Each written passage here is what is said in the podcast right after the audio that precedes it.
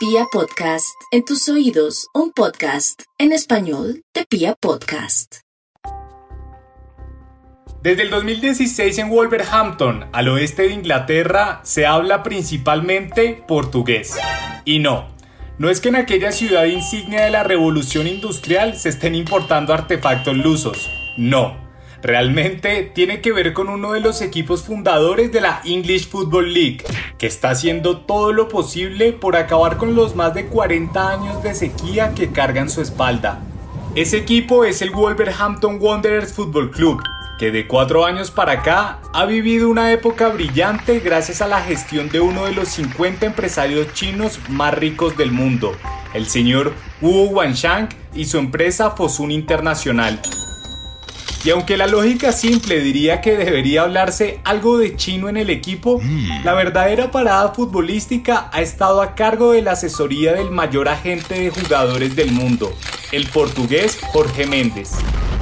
El manager de jugadores como Cristiano Ronaldo, James Rodríguez y Falcao ha sido la mano derecha de Chang, quien además es dueño del 20% de las acciones de su agencia de representación deportiva Gestifute. Por su influencia en el equipo se han ido consolidando los nombres portugueses y los jugadores representados por Méndez en la plantilla de los Lobos.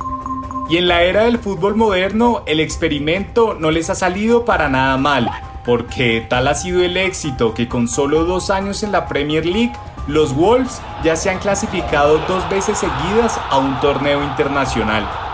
Por eso, en el episodio de hoy escudriñamos la historia reciente de la colonia portuguesa del Wolverhampton, que aruña puntos en el fútbol inglés gracias a las garras de Jorge Méndez.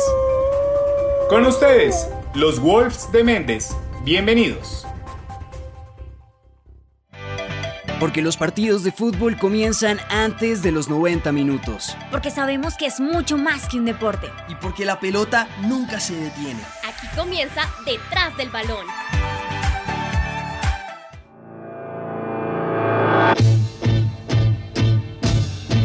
Aunque muchos no lo sepan, el Wolverhampton es uno de los equipos que mejor ha llevado internacionalmente la bandera del fútbol inglés.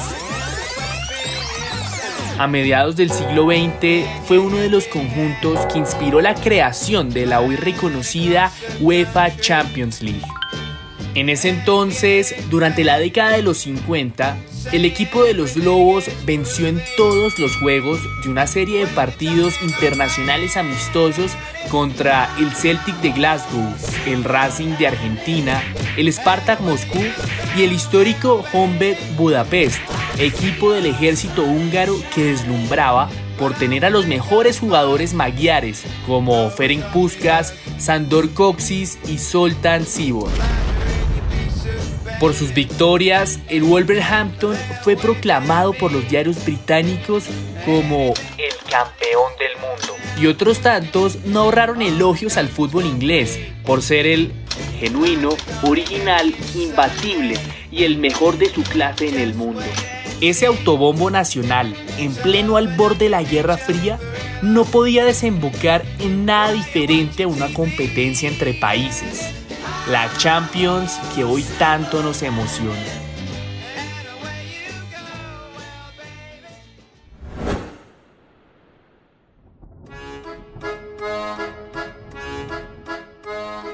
En la segunda mitad del siglo XX, los Wolves consiguieron dos títulos de la Copa de la Liga tras vencer al Manchester City y al entonces todopoderoso Nottingham Forest. Sin embargo, en los años posteriores, el equipo viviría una crisis institucional que lo llevaría en 2012 a su peor momento en la tercera división del fútbol local.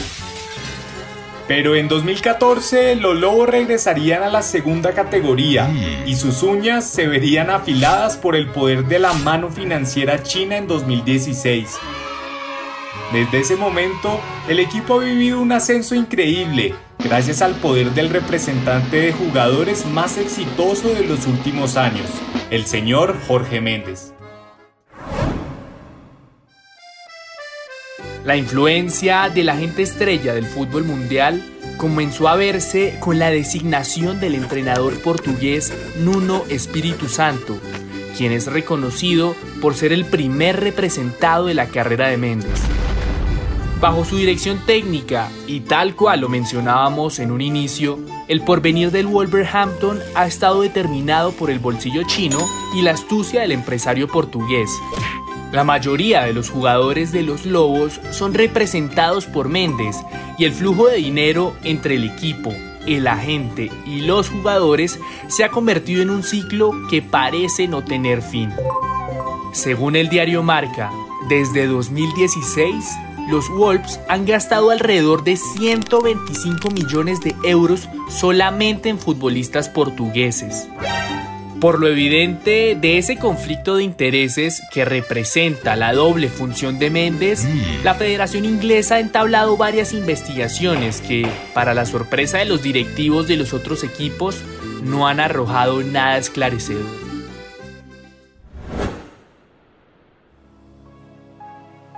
Hoy en día son nueve los jugadores portugueses que integran la lista de 25 futbolistas de la plantilla del Wolverhampton. Cada vez es más evidente que son la gran colonia portuguesa en Inglaterra. Y como si fuese poco, el tercer uniforme para la nueva temporada lleva los tradicionales colores de la selección de Portugal. Como si ya no hubiese necesidad de siquiera disimular.